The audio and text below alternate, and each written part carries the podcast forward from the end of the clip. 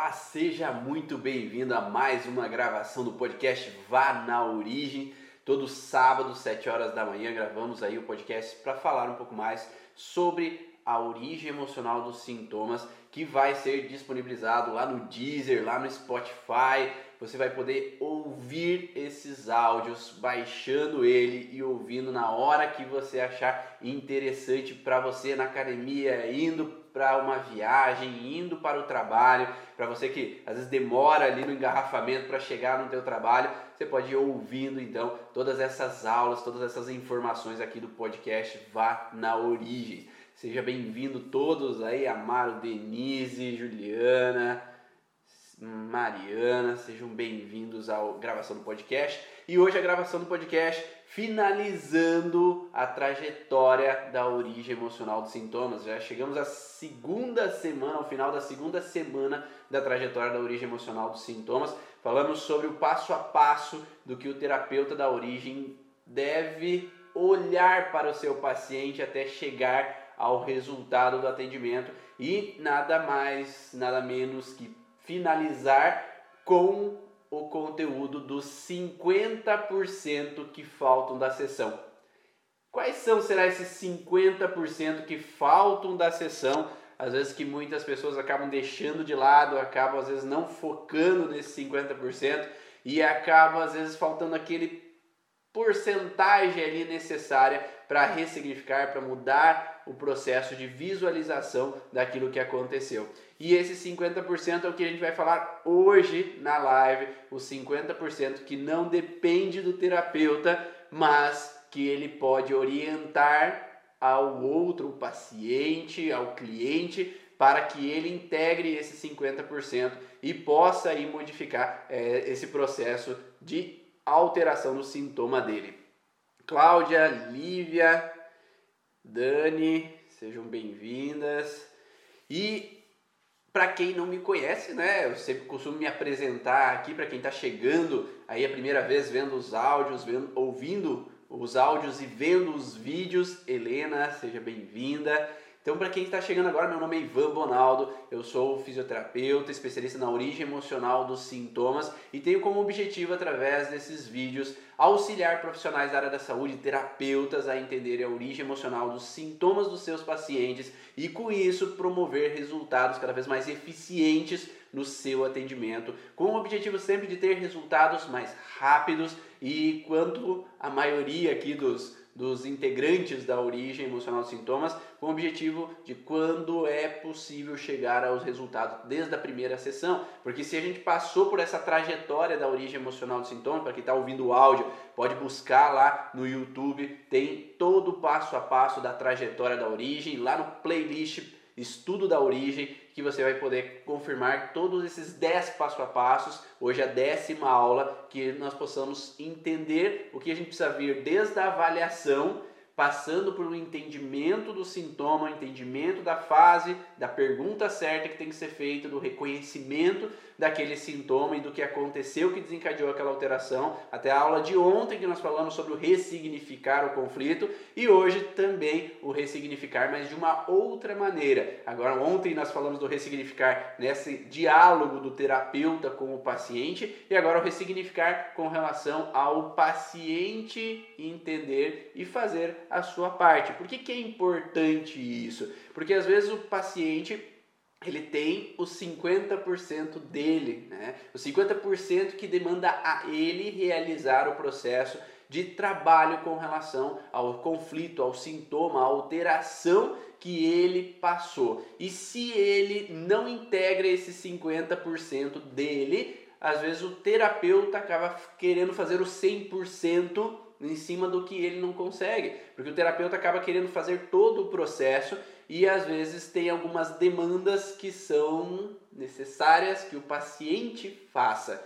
porque se o paciente não faz aquela parte dele, ele vai continuar no processo. E esses são os 50% que restam, né? E por que que isso é importante, esse 50%? Porque esse 50% não tem muito paciente que quer assim o tema de casa, ele quer sentir que ele faça a parte dele dentro de um processo de trabalho, dentro do processo de ressignificar o conflito dele, o paciente às vezes está acostumado com aquele padrão de que ele vai ao médico, ele vai e recebe algo que ele tem que fazer em casa, que é tomar um medicamento ele vai a uma terapia, às vezes tem algo que ele tem que fazer em casa, ele vai e tem que fazer em casa algum trabalho. E, ou tem que tomar um floral, ou tem que tomar uma fita, ou tem que é, realizar alguma atividade. E talvez essa integração do possibilidade de ele fazer algo em casa, ele se sente pertencente ao tratamento, ele se sente pertencente à terapia também.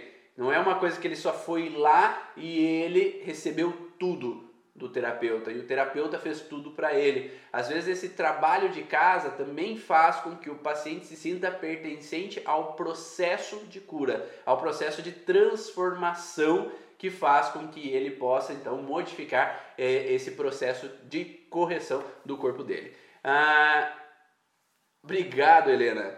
Ah, apaixonado pelo trabalho, nos ajudar a atualizar a sua dedicação, por isso gratidão, meu querido. Obrigado, Helena. Fico feliz que vocês tenham gostado das informações dessa trajetória.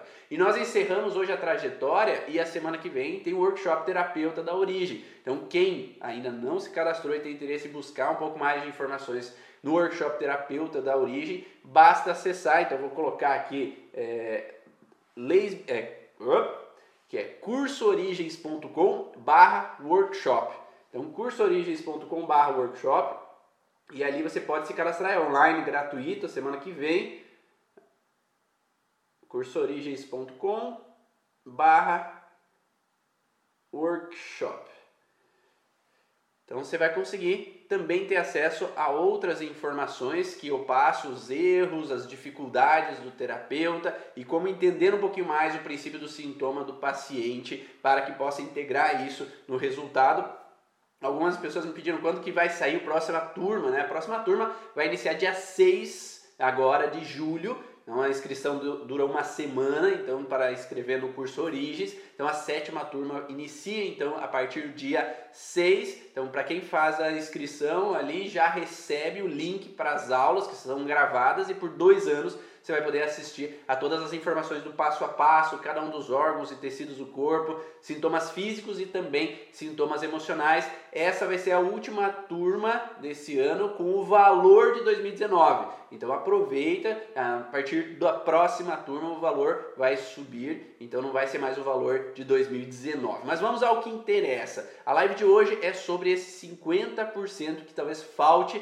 na sessão durante o teu atendimento. E nesse sentido, eu já vi muito caso de paciente às vezes não conseguir sair do processo simplesmente por não talvez fazer aquele 50% que demanda dele, esse 50% que faz às vezes a diferença no processo. Então vamos colocar um, o tema da live aqui, os 50% que falta, né? 50% 50% que falta na sessão.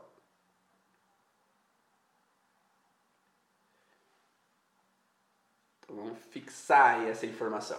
Os 50% que faltam na sessão, não sei se alguém aqui usa, às vezes, atos simbólicos que auxilia o paciente a realizar uma atividade em casa e vê isso como algo interessante ou não é interessante isso para os pacientes. Me dá um feedback aí de vocês. O que, que vocês sentem nesse sentido de um tema de casa ali, um ato simbólico que o paciente tem que realizar, que seja interessante para ele realizar? Claro que a gente não distribui ato simbólico aleatório, mas perante o que é coerente para aquele paciente em si, para aquele paciente que está vivendo aquela situação específica.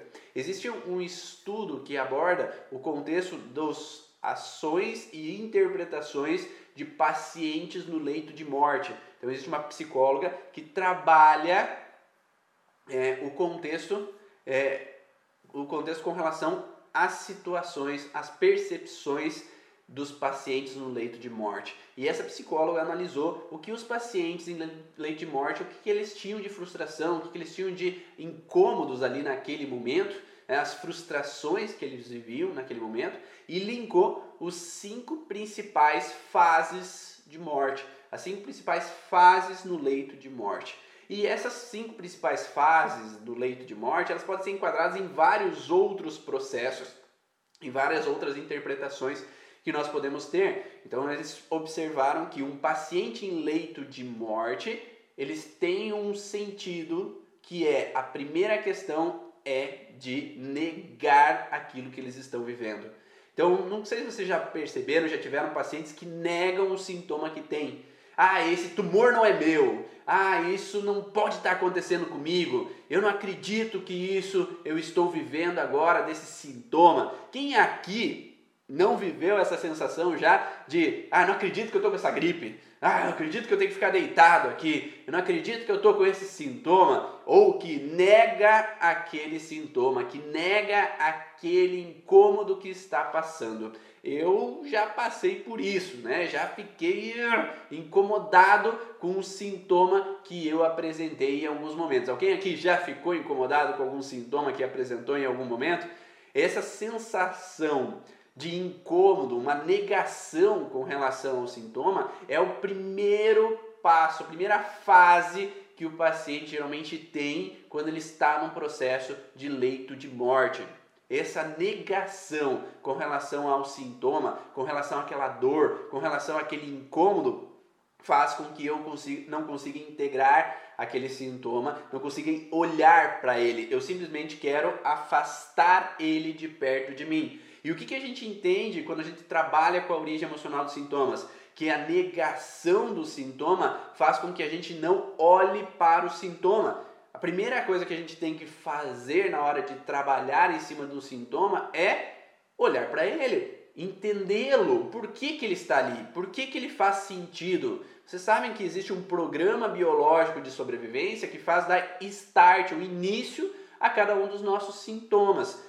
Então, se é um programa biológico de sobrevivência que faz proliferar células ou necrosar tecidos ou alterar a função de cada um dos órgãos do nosso corpo, se ele tem uma intenção de sobrevivência, ele não está ali para o nosso mal, ele está ali com a intenção de nos auxiliar. Mas enquanto a gente olha como negação para aquele sintoma, a gente não está querendo se afastar dele, querer romper com ele e não entendê-lo. E essa negação desses pacientes de leito de morte, eles entravam num processo de mais dificuldade.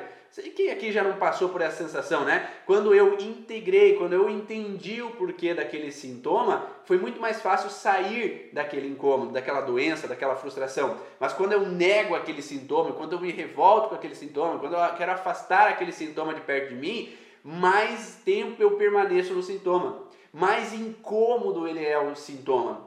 Então, por isso que o primeiro passo do entendimento, de eu passar dessa fase do, do luto, né, é entender aquele sintoma. Você não está em leito de morte, né, que nem algumas pessoas que poderiam estar nessa fase de leito de morte e é muito mais difícil, provavelmente, aceitar aquele, aquele doença, aquele sintoma. Mas quando nós vivemos uma situação de luto, por exemplo, quando eu vivencio uma situação de perda de uma pessoa, enquanto eu não aceito aquilo que aconteceu, e eu não estou dizendo que é fácil aceitar, porque às vezes foi um falecimento de uma criança pequena, foi uma situação de algo inesperado, algum acidente, alguma, alguma situação que não era algo assim que, ah, minha avó, meu avô estava lá em leito de morte, já estava é, acamado, já estava com dificuldades de levantar e que já entendia que talvez a morte seria a melhor saída para aquele momento, porque ali eu não queria que ele ficasse sofrendo ou ela ficasse sofrendo na camada. Então ali é um entendimento um pouco melhor com relação a esse processo de alteração, processo no contexto da negação daquele sintoma. Então é muito mais difícil aceitar algo que é inesperado, que não compete, ah, não era a hora, então por que, que o filho morreu antes dos pais? Por que, que isso aconteceu da forma com que aconteceu? Então, enquanto eu entro na negação, eu permaneço num processo que eu não saio daquele conflito. Né? E esse não sair desse conflito faz com que eu gere e permaneça com alguns sintomas. Então, por isso que o paciente às vezes precisa entender que ele precisa compreender aquilo que se passou, mas enquanto ele permanece na negação, ele permanece com um sintoma. Um dos principais sintomas aí, Bruna, que vem desse processo relacionado a o não, a negação com relação ao sintoma, é o contexto às vezes que eu tive que aceitar de supetão aquela situação. Então eu tive que me submeter àquela situação que aconteceu, mas eu nego ela, eu não aceito ela. Eu não aceito aquilo que aconteceu e a forma com que aquilo foi que aconteceu. E quando eu não aceito, eu resisto àquela situação, isso gera uma fragilidade com relação à insulina. O que é a insulina? A insulina é a glicose que aumenta ali no nosso corpo a insulina baixa, a glicose aumenta, então fase ativa de estresse de insulina, ela baixa a insulina, aumenta a glicose. Nesse aumentar a glicose, quanto mais glicose eu tenho, mais energia eu tenho para resistir a uma nova situação. Então essa pessoa pode ficar um pouco mais no contexto de resistência. Então eu resisto a situações novas, eu resisto ao inesperado, eu resisto ao que pode vir a acontecer. Então esse processo de resistência, ele pode então fazer com que essa pessoa se torne um pouco mais do contra, pode ela ficar um pouco mais resistente a ceder a novas situações, resistente a aceitar novas situações. Então, se aquilo, por exemplo, eu tive que aceitar goela abaixo aquela perda, o meu cérebro entende que cada vez que isso possa acontecer de novo, de uma próxima possibilidade daquilo que aconteceu. Então, ah, aconteceu uma situação de morte e aquele paciente que vivenciou a morte daquela pessoa e não aceitou aquilo, ele pode ficar com uma azia ou uma situação de, de gastrite, por exemplo, de uma azia, no contexto de ficar remoendo ou relacionado ao esôfago ou ao estômago, de ficar remoendo ou contrariado com aquela situação e ainda eu fico no processo. Então eu nego aquela situação, eu não aceito aquela situação, eu fico ainda na frustração daquela situação. Então tudo vai depender da forma com que aquele paciente vai integrar esse processo que ele está vivendo. Mas ele pode ter dificuldade em aceitação, ele pode não digerir aquela situação, ele pode ser resistente àquela situação. Então eu tive que botar água abaixo o esôfago, eu não digeri aquela situação no estômago e eu fico resistente a uma nova situação que pode acontecer, que daí afeta então o pâncreas na parte ectodérmica, que ativa alterações na insulina, que baixa a insulina, a glicose sobe, e eu quero resistir a uma nova situação daquilo que pode vir a acontecer. E isso pode ser não somente no contexto relacionado de perda, mas a gente pode viver lutos e negações de lutos com relação a relacionamentos.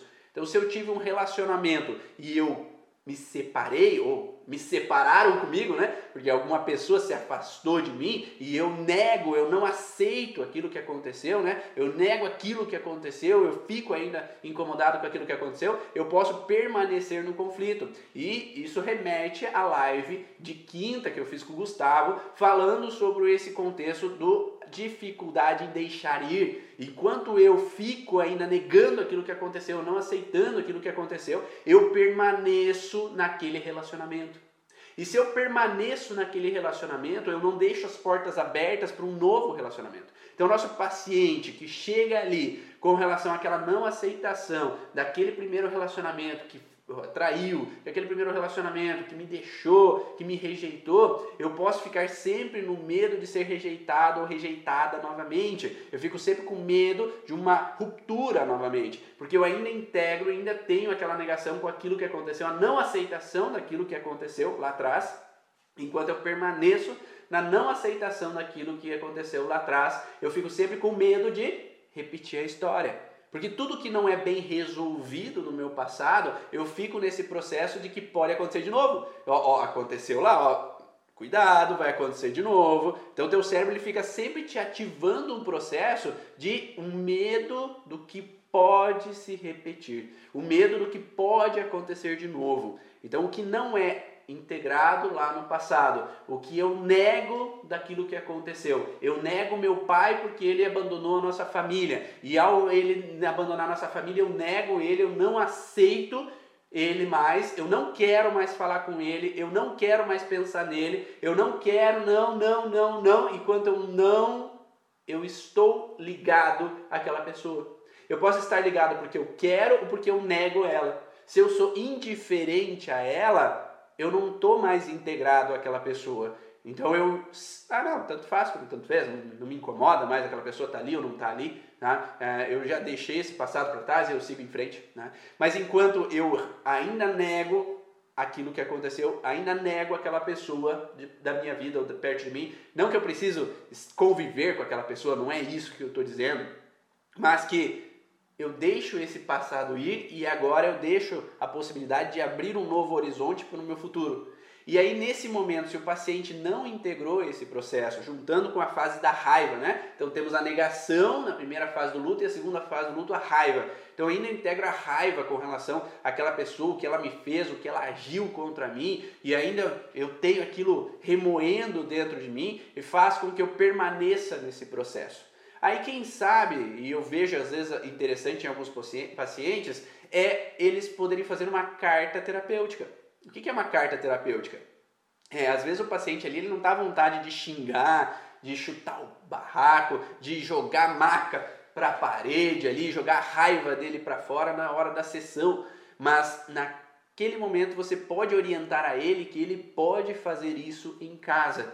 Então ele pode expressar como um ato simbólico de expressar aquele ressentimento, aquela mágoa, aquela negação daquela pessoa de uma forma escrita. Então orientaria ele a fazer, então, fica um pouquinho sossegado em algum lugar, lembra daquela pessoa e o que ela te fez e escreve tudo o que você gostaria de ter falado para ela, mas nunca pôde. Sem racional. Hoje o racional, ele integra uma sensação assim de que, ah, ah, eu sei que aquela pessoa sofreu na vida dela, por isso que ela agiu dessa forma. Ah, eu sei é, que algumas situações aconteceram e às vezes for necessário passar isso para evoluir. Eu sei disso e daquilo, mas esse racional ele bloqueia o visceral, aquilo que realmente eu sinto, que realmente eu visceralmente eu me incomodou, mas que eu nunca pude dizer. Então, nesse momento, escrever uma carta terapêutica utilizando de tudo que aquela criança sentiu, e seja realmente aquela criança, se foi na infância que eu vivi aquilo com meu pai, que eu posso falar aquilo que eu senti, se foi na adolescência, que eu posso falar aquilo que eu senti, se foi na vida adulta, aquilo que eu senti naquele momento. E jogar para fora, poder expressar aquilo. Porque enquanto visceralmente continua lá aquele sentimento, por mais que racionalmente eu tente perdoar, visceralmente ainda carrego aquilo mágoa. Carrego aquela frustração. E nesse processo, enquanto eu carrego aquela frustração, eu não consigo me libertar daquele processo. Só que às vezes, nem sempre o paciente ele escreve aquilo que precisa ser escrito. E aí o terapeuta tem que orientar os 50% do, pro, pro paciente, porque se o paciente ele teve um parceiro que rompeu com ele ou com ela.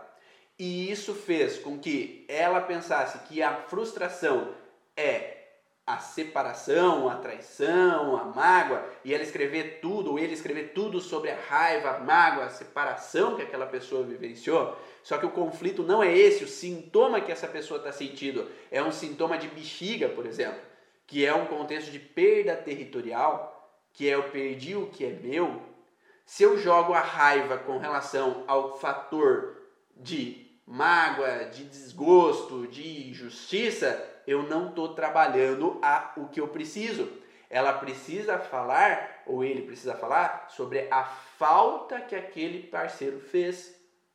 A frustração de ele não ser mais meu.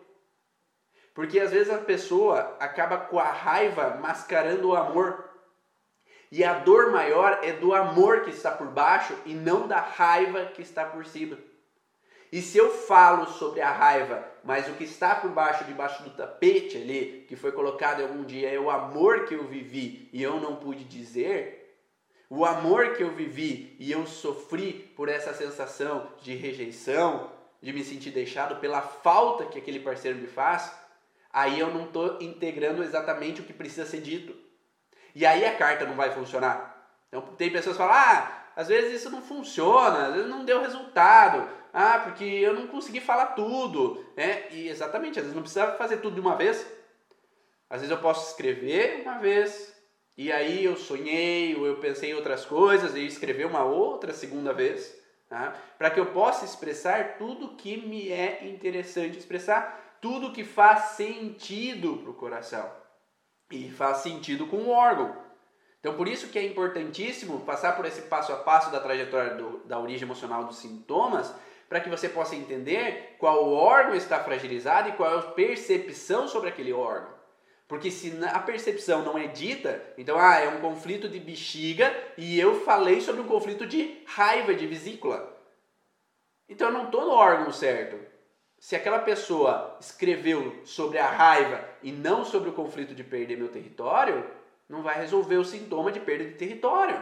Ele pode resolver a raiva que ela tem, mas não a sensação de perda de território. Faz sentido isso para vocês? Tá dando para entender essa relação? Ah, então, é preciso integrar, o paciente precisa fazer às vezes os 50% dele, mas o terapeuta precisa direcionar o que é esse 50%. Tá? Qual é o processo que ele tem que fazer? Porque também existem pacientes que não são auditivos, né? que não são auditivos, que tem que escrever e, e ler ali para eu ouvir aquilo que eu estou escrevendo. Tem pacientes que eles preferem imaginar como a pessoa estivesse na frente dela e falar, né? Como o Gustavo falou na live de quinta-feira. Então, às vezes eu prefiro que eu imagine eu estando em algum ambiente, que é algum lugar, e dentro desse lugar, imagine aquela pessoa chegando lá e eu podendo expressar para aquela pessoa. Então é como se eu fizesse um campo imaginário, sentindo o que eu estou sentindo, vendo a outra pessoa para expressar direcionado a ela. E às vezes eu posso fazer isso simbolicamente num contexto imaginário. Existem técnicas que fazem isso com sonho. Eu induzo um sonho para que eu faça essa conversa, esse diálogo com a pessoa lá. Então nós precisamos entender esse processo de que é interessante entender a percepção do paciente para ele poder entrar naquele processo. E aí, nesse sentido, às vezes tem pessoas que são mais sinestésicas que querem sentir fisicamente. E para essa pessoa sinestésica, às vezes não vai adiantar escrever, não vai adiantar imaginar que eu estou falando. Elas precisam partir para o físico. Mas claro que eu não vou fazer partir para o físico com aquela pessoa que me fez mal. Eu não vou partir para o físico com aquela, aquela situação que aconteceu e vou expressar agora e vou brigar e vou bater naquela pessoa. Mas eu posso fisicamente expressar minha raiva fisicamente expressar minha angústia, às vezes num saco de pancada, às vezes eu vou fazer aula de karatê, judô, artes marciais, muay thai, para que eu possa ter, vezes um saco de pancada, para que eu possa expressar fisicamente a minha ação. Tá? Eu não preciso ir jogar em cima da pessoa, mas que eu possa expressar aquilo, né, de uma forma física, porque para aquela pessoa que é sinestésica é muito mais interessante esse processo físico do que um processo escrito.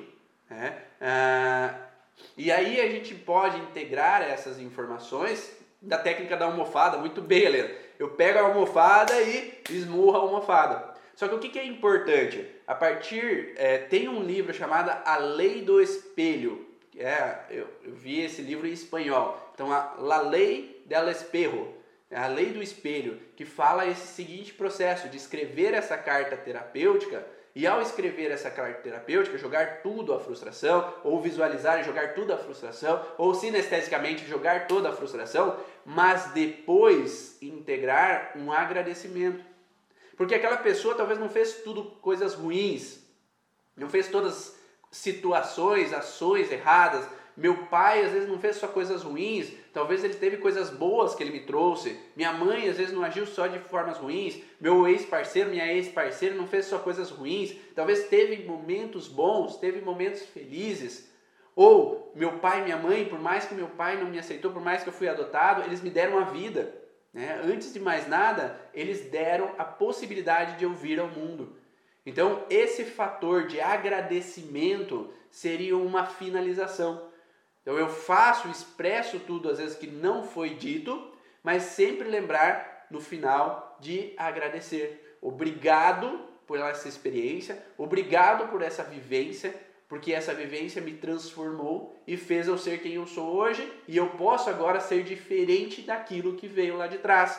Então não adianta eu finalizar com a raiva, porque a raiva talvez pode continuar aquela pessoa, aquela pessoa. Não, é eu preciso integrar com amor um agradecimento com amor, um acolhimento com amor com relação à pessoa que agora sim, usando o racional, que eu sei que você teve as suas dores, Eu sei que você teve as tuas frustrações, eu sei que você teve as tuas vivências e talvez por isso que você é do jeito que é, mas hoje eu não preciso disso para minha vida. Hoje eu posso olhar de uma forma diferente, hoje eu posso ter um outro relacionamento, hoje eu posso ter uma nova vivência, hoje eu posso viver o hoje sem ficar vivendo no luto, sem ficar vivendo ali no passado da frustração, e eu posso então ter uma vida melhor, porque enquanto eu permaneço nesse processo de não aceitação, de raiva, eu continuo no processo de alteração. Eu continuo nessa informação que acaba às vezes alterando, dificultando e entrando no processo de bloqueio da minha melhora, da minha construção do meu processo de modificação. Né? É, algumas pessoas chegam a falar para mim assim, ah, porque ah, eu já tentei trabalhar com as leis biológicas, com a origem emocional do sintoma, né? E eu já tentei fazer, mas pra, ah, isso não é para mim, isso eu não consigo trabalhar, eu não consigo modificar. Me diz aí alguém que está fazendo curso, alguém que está trabalhando com essa área, se foi fácil no começo. Para mim não foi. Tá? Para vocês foi fácil no começo esse contexto de entender e integrar essas informações? Me conta aí para você, me conta aí, me espalha para as outras pessoas aí e mostra para as outras pessoas se foi fácil ou não começar esse processo. Ah, sim, é, a Bruna pergunta assim: no caso, ressignificar é uma boa saída, mas antes terei, é, terei tentado comunicar a mágoa. Sim, Bruna. Hoje nós estamos na última aula da trajetória da origem emocional dos sintomas. Antes disso, nós tivemos nove aulas anteriores que nós passamos por todo o processo de, de recepção do paciente, avaliação do paciente, todo o processo de explicar para o paciente qual é o conflito dele, qual é o contexto dele, e hoje nós chegamos no ressignificar. O ressignificar a aula de hoje não é uma aula assim, tu só tem que fazer isso. Não, tu tem todo o passo a passo anterior para chegar no aqui e agora, tá? Então não, não é aqui que você vai chegar e vai resolver tudo. Você precisa do passo a passo anterior das 10 aulas anteriores. Ah, ó, eu pedi se, se é fácil integrar esses estudos. Muito estudo e dedicação. Não é fácil. Não foi, não. Não foi. Não é fácil, gente. É um exercício de resistência. Não é fácil. Não consigo trabalhar sem as leis biológicas. Não, nem como terapeuta, bem como paciente. É preciso uma evolução. Exatamente. Esse processo é um processo de evolução. Ah, é um processo de conhecimento. São exercícios diários de integrar essas informações com relação às leis biológicas, origem emocional dos sintomas para a nossa vida. E não é de uma hora para outra, é um salto quântico assim, ah, eu vi uma live, agora eu já saltei, já sei tudo e já consigo colocar na, na prática. Não, não é assim. A gente precisa ver, rever, ler, reler o material, apostila, conhecimento. Então, se você realmente acha que tu não consegue porque você não gosta de estudar, então isso não é para você. Tá? Realmente estudar é um processo de dedicação, é um processo de evolução, e se você não gosta de estudar, você também não vai chegar a resultados eficientes no teu paciente. Porque é preciso integrar essas informações, é preciso entender a fisiologia, é preciso entender os porquês que aquele corpo está desencadeando aquele sintoma a gente escolhe todos os dias onde quer chegar e o que a gente quer para a vida. E se você tem uma escolha, né, como a Dani colocou ali, se você tem uma escolha de ficar no mediano, é ficar como está, ficar atendendo do jeito que está, que provavelmente você está tendo seus resultados.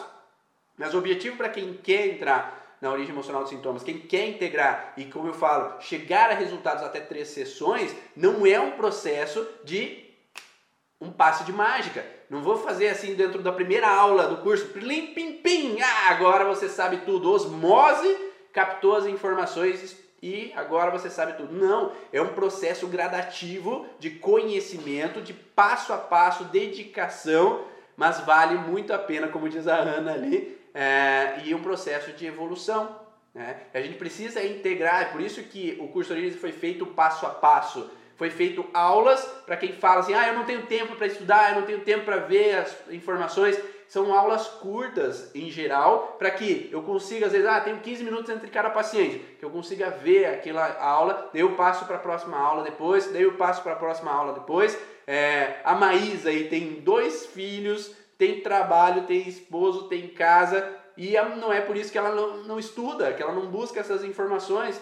Quantas outras pessoas que têm filhos, trabalham e tudo mais, e naquelas horas vagas e conseguem assistir um pouco das informações. Vocês estão dedicando uma hora aqui do teu dia para assistir essas informações, então é possível estudar dentro do curso, olhar uma hora por dia, olhar ah, não tenho uma hora por todos os dias, ah, 15 minutinhos por dia. Ah, hoje eu não consigo. São dois anos para você assistir essas 75 horas aulas de informações que você possa olhar, ver, rever quantas vezes quiser, porque quanto mais eu revejo o material, mais assim eu integro e eu posso chegar na origem do sintoma. Mas se eu acho que simplesmente eu posso fazer, a Juliana também, né, com filhos ali e todo o processo, hum, filhos, marido, trabalho e tudo mais, e aí eu posso integrar isso, eu posso fazer o processo de correção. Mas quem para mim falar eu não consigo, nossa, eu já ouvi tanta gente aqui que tem todas as possíveis desculpas para dar.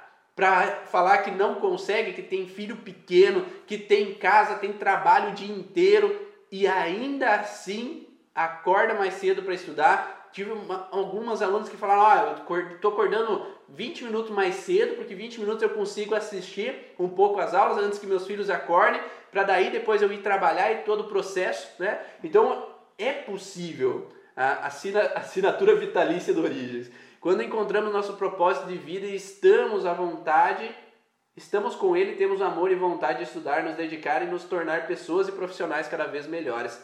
Então esse processo é um entendimento, é uma integração, né? Então esse protocolo de entendimento é importante para que a gente possa integrar em diferentes tipos de técnicas, né? Em diferentes tipos de abordagens com relação a olhar o paciente. E quando nós conseguimos abordar isso, é possível chegar ao resultado sim do atendimento. Tá? Então esse processo, eu não vou falar sobre o curso Origens tanto hoje, tá? Porque nós estamos ainda no, no, finalização aí do processo do ressignificar e semana que vem tem um workshop terapeuta da origem que eu falo sobre o curso, tá? Então quem quer se cadastra no workshop é, é cursoorigens.com barra workshop. Então cursoorigens.com barra workshop e você vai conseguir então assistir todas as aulas lá e aí lá eu vai estar disponível como você fazer a inscrição no dia 6, tá? Lá você vai receber as informações todas para isso, ok?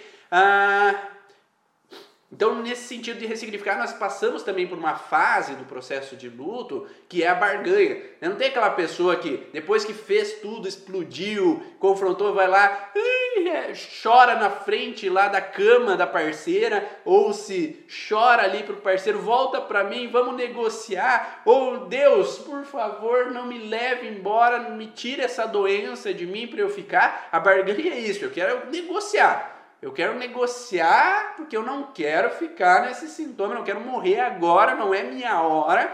Ou eu não quero me separar, então hum, vamos barganhar aqui, vamos negociar que eu quero ficar nesse relacionamento.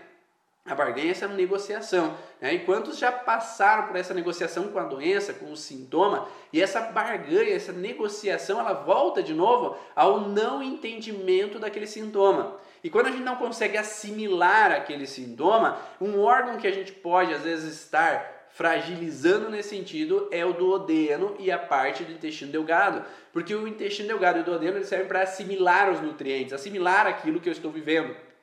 E se eu não consigo assimilar, eu vou estar sempre querendo assimilar, entender as coisas, eu entender o que estamos vivendo.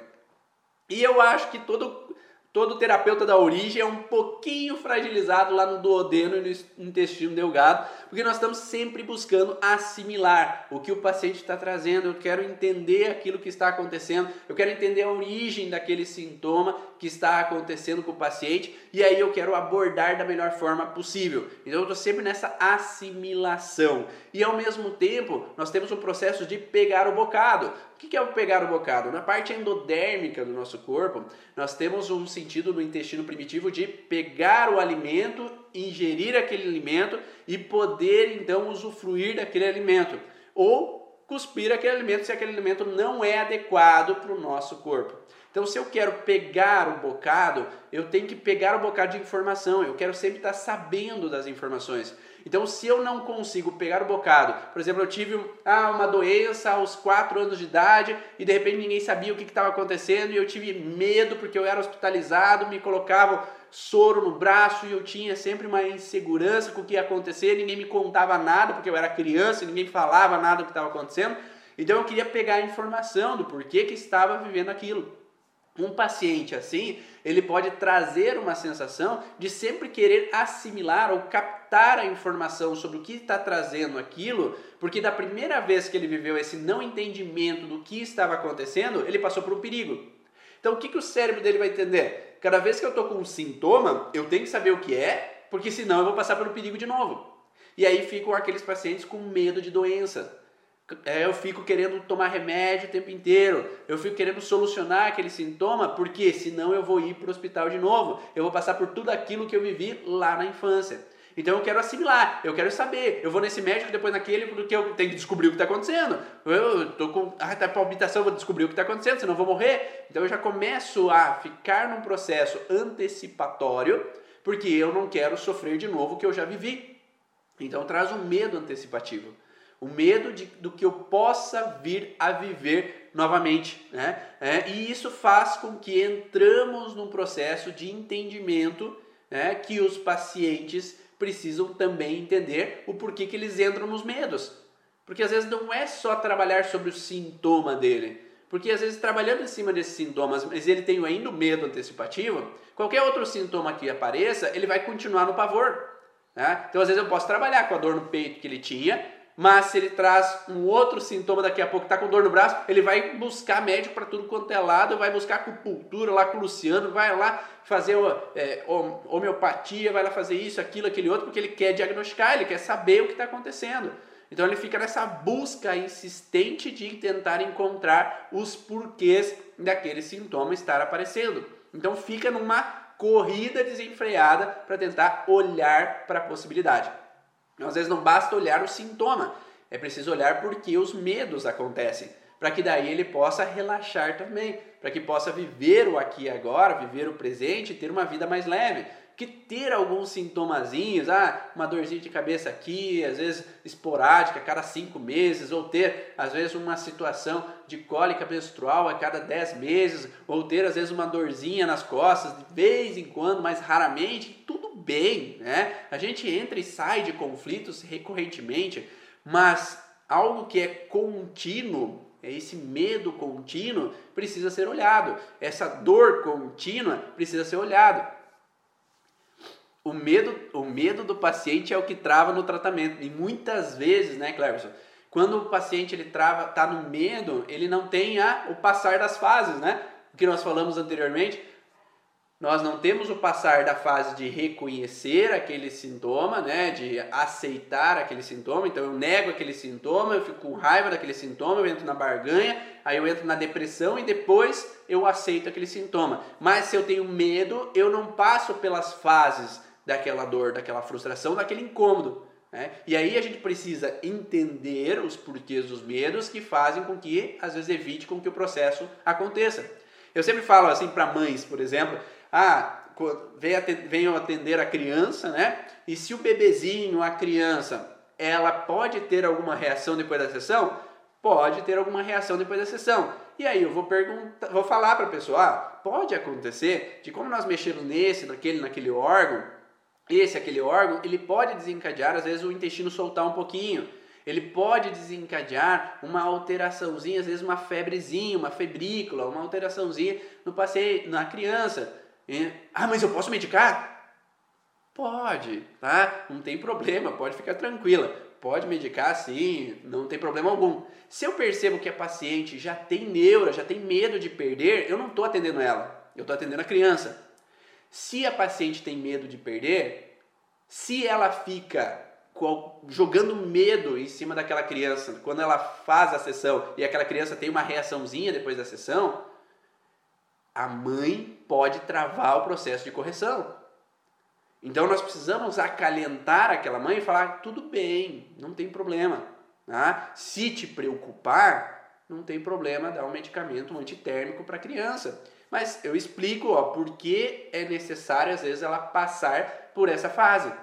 Para que daí ela possa, então, sair do processo de correção, voltar à normalidade e não ter mais aquele sintoma.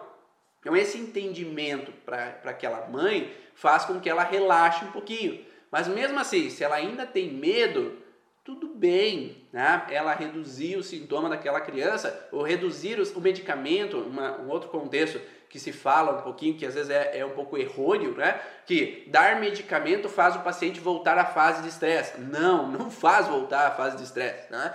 Dar medicamento, que ele é um simpático tônico, ele reduz a massa do conflito de fase pós-estresse, mas ele não faz voltar à fase de estresse. Ele reduz a massa do conflito e faz a pessoa, às vezes, demorar um pouquinho mais para o processo de correção. Mas ela não faz reativar o conflito. Tanto é que Hammer, ele falava para o paciente, ó, tu tá com o remedinho ali do lado, sinta se tudo bem para você passar por isso com o teu sintoma, vai demorar menos tempo essa fase de pós-estresse. Se for muito intenso o teu problema, o teu sintoma, aí não tem problema você tomar o medicamento, só, só você sabe que vai demorar um pouquinho mais, vai se passar um pouquinho mais. Porque essa curva de reestruturação do corpo, ela vai diminuir. Essa curva hiper parasimpático tônica vai reduzir. E se reduzir de altura, né, para baixo, ela vai prolongar um pouco mais. Mas tudo bem, vai corrigir da mesma forma. Tá? Então não é porque vai tomar remédio que não vai curar, não é isso. Tá? Ele vai reduzir a massa do conflito inicialmente, a intensidade do sintoma, mas pode prolongar um pouquinho mais aquela fase de reestruturação. Tá? Então por isso que entender aquele processo, hoje, não sei se quem trabalha com origem emocional acontece a mesma coisa. Hoje, quando eu entro numa gripe, por exemplo, porque eu passo por umas semanas intensas, semanas de hiperprodutividade, semanas de estresse, e depois que eu saio desse processo, pode acontecer de às vezes ter um sintomazinho, uma gripezinha, uma febre até. Mas quando eu integro isso em mim, eu sei o porquê, geralmente eu passo uma noite com febre no outro dia eu já estou bem. Né? Eu passo um, no máximo dois dias e no outro dia eu estou bem. Tá? Mas geralmente, antigamente, eu passava dois, três, quatro dias meio mal com aquela situação, porque eu não entendi o porquê. Eu não entendi o porquê que aquele sintoma estava ali comigo. E quando hoje eu sei, eu, de novo passando as fases, né? Eu consigo não negar, não passar pela raiva, eu consigo entrar no processo relacionado a não entrar nesse processo depressivo do porquê essa coisa está acontecendo comigo, e eu consigo aceitar aquilo que se passou, eu consigo sair do processo. Quanto a remédios contínuos, o que, que eles fazem? Eles só mascaram o sintoma, né? Então eles, é, eles são sintomatológicos, eles tão, têm a intenção de reduzir o sintoma do paciente. Mas por que, que eles são contínuos? Porque não se sabe a causa. Então, por exemplo, ah, paciente tem fibromialgia, então tem que tomar para o resto da vida. Tem lúpus, tem que tomar para o resto da vida. Ah, porque tem pressão alta, tem que tomar para o resto da vida. Né? Tem alteração de tireoide, tem que tomar para o resto da vida. Por que, que tem que tomar para o resto da vida? Porque não se sabe a causa. Enquanto não se sabe a causa, não tem como se corrigir o processo e voltar à normalidade, certo? Então o medicamento ele é sintomatológico, ele vai aliviar o sintoma. Ou antidepressivo, eu vou ter que tomar continuamente até que o paciente saia do conflito. Né? Então às vezes é um mal necessário. Se o paciente está passando por uma fase muito forte, muito intensa, vamos dizer que ele entrou na falência, e você não vai tirar ele da falência. Ele vai continuar na falência mas ele vai precisar de uma energia para trabalhar aquela falência, vai precisar de algo a mais além da terapia para sair daquele processo. Porque talvez só ficando com a energia dele, talvez não seja o suficiente. Talvez ele vai precisar de algo a mais que impulsione ele a sair daquele processo. Tá? E aí, momentaneamente, talvez seja necessário. Mas por que que às vezes acontece do medicamento contínuo, às vezes quando para de tomar ele, volta o sintoma? E se volta o sintoma, é porque não está resolvido o processo. Se não está resolvido o processo, a pessoa vai, ah, e agora quando eu tirei o remédio, eu, eu voltei a sentir sintomas. Eu acho que é o desmame. Não é o desmame. Geralmente, muitas vezes nos pacientes meus, não é o desmame, é o fato que ele não corrigiu o processo. Então, enquanto o processo ainda está sendo vivido, então, ah, aquela mulher é depressiva porque o filho usa drogas e ela não aceita aquilo. Ou aquele homem é depressivo porque a mulher abandonou e ele ainda não aceita aquilo que aconteceu. Enquanto eu ainda não passo por essas fases, eu ainda vou precisar do medicamento pro resto da vida. Tá? Então, isso é necessário entender. E quando o paciente faz terapia, ele faz psicóloga junto, psicoterapia junto com o medicamento, faz terapia junto com o medicamento, encontra a raiz do problema e sai do problema, ele não precisa mais do medicamento. E aí ele tem uma melhora e aquele quadro já não é mais necessário. E aí não vai precisar colocar o medicamento mais para aquele paciente. Mas às vezes ele é um mal necessário momentaneamente porque há conflitos que são muito intensos, são muito fortes e é preciso às vezes dar um suporte para esse paciente. Por isso que eu indico alguns pacientes para que eles passem para um psiquiatra enquanto estão fazendo a terapia. Porque tem que ter o equilíbrio. A gente não consegue resolver tudo.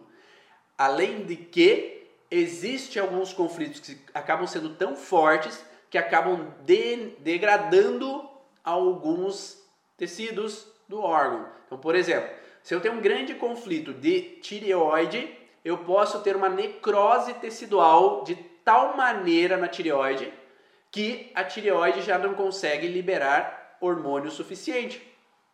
Então, nesse paciente que teve uma grande necrose de tireoide por causa de um estresse muito profundo, ela pode ter que manter um medicamento porque você não vai conseguir voltar, né? porque essa degradação já foi intensa. O corpo já não está conseguindo restaurar aquele tecido. E aí vai precisar ter um equilíbrio. Mas tudo bem, dentro de que entra no equilíbrio do paciente. Mas um paciente que entrou no processo e só toma um medicamento e não trata a causa, vai degradar mais ainda, vai ter que ir aumentando o medicamento cada passo. Então ele precisa saber que ele precisa olhar para os dois lados. Né? E por isso que eu falo que a origem emocional de sintomas é um trabalho complementar e não alternativo. Ah, ou você faz a medicina convencional ou faz a origem emocional de sintomas. Não. A gente complementa, a gente trabalha em equipe.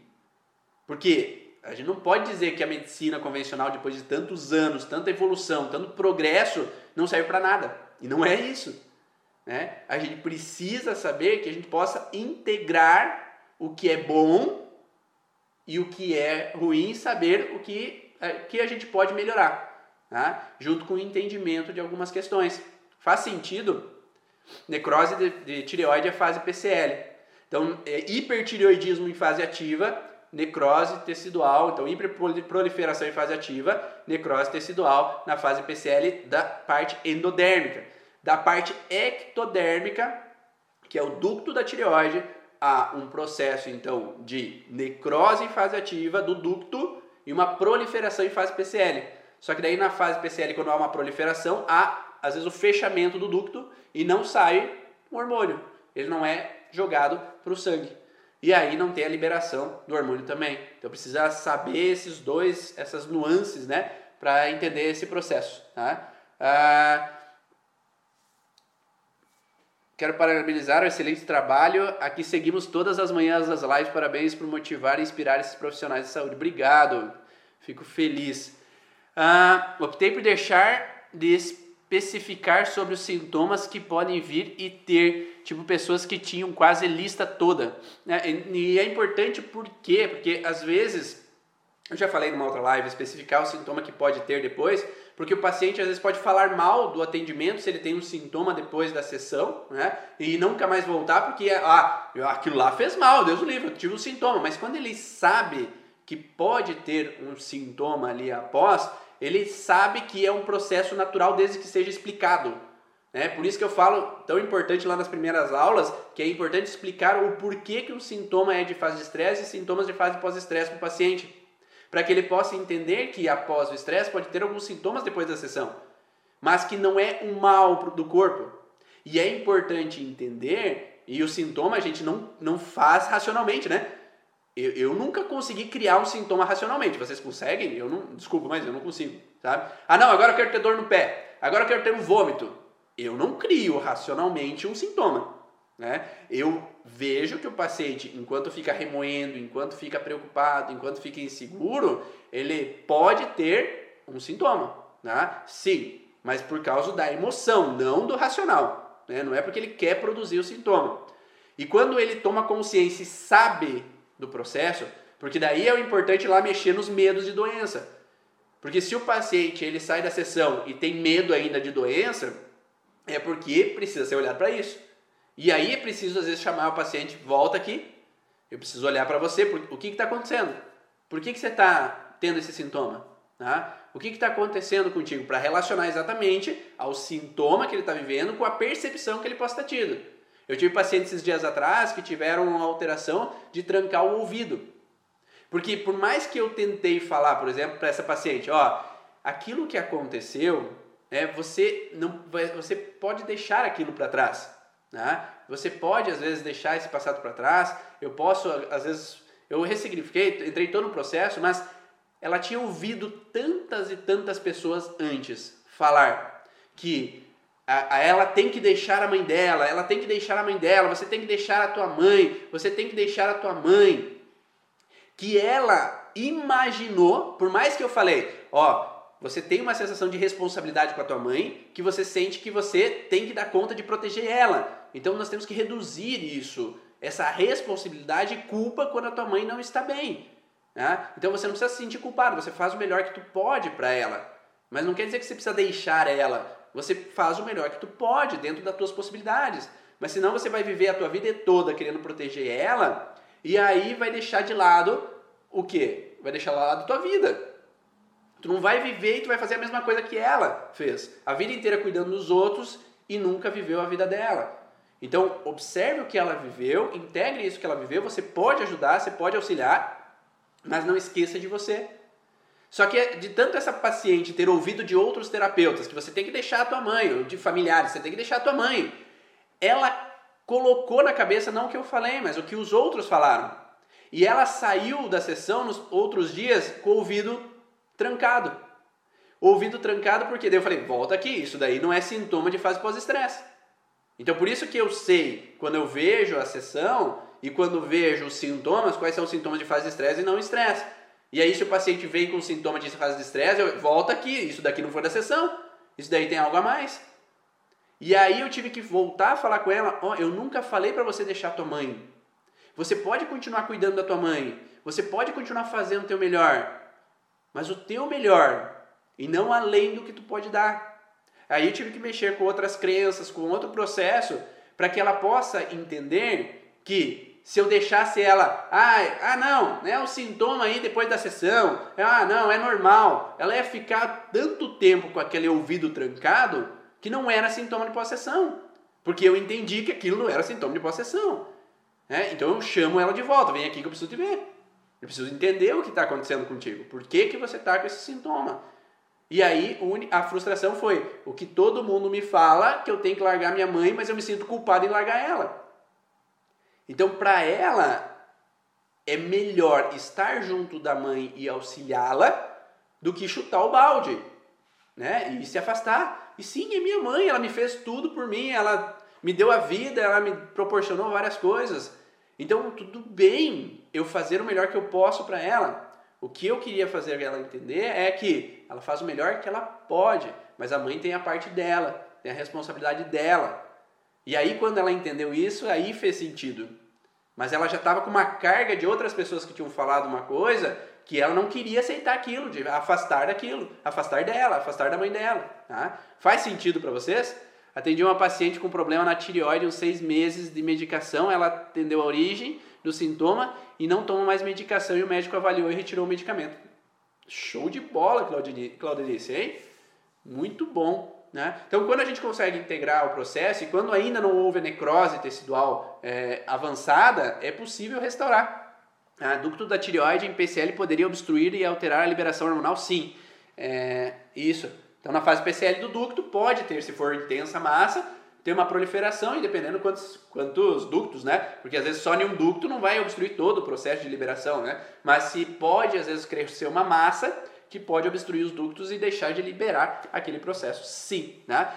Então, espero que vocês tenham gostado de todas essas informações e semana que vem, a partir de segunda-feira, é liberada a primeira aula do workshop Terapeuta da Origem para quem tiver cadastrado no workshop. Então, para quem quiser se cadastrar no workshop, é cursoorigens.com/workshop você pode se cadastrar lá e você pode ter acesso às aulas do workshop Terapeuta da Origem. Tá? E esse workshop é para você integrar um pouco mais de informações. E a semana que vem, para quem tiver ali dentro desse link do cursoorigens.com/workshop, nós vamos ter um grupo do Facebook onde eu vou disponibilizar respostas de várias dúvidas sobre patologia, sobre sintomas, sobre alterações, para que vocês possam integrar um pouco mais de conhecimento sobre órgãos específicos, tá? Sobre tecidos específicos, aumentando o processo de entendimento dessas alterações. E aí, espero que vocês estejam lá e na dia 6 estejam comigo dentro do curso Origens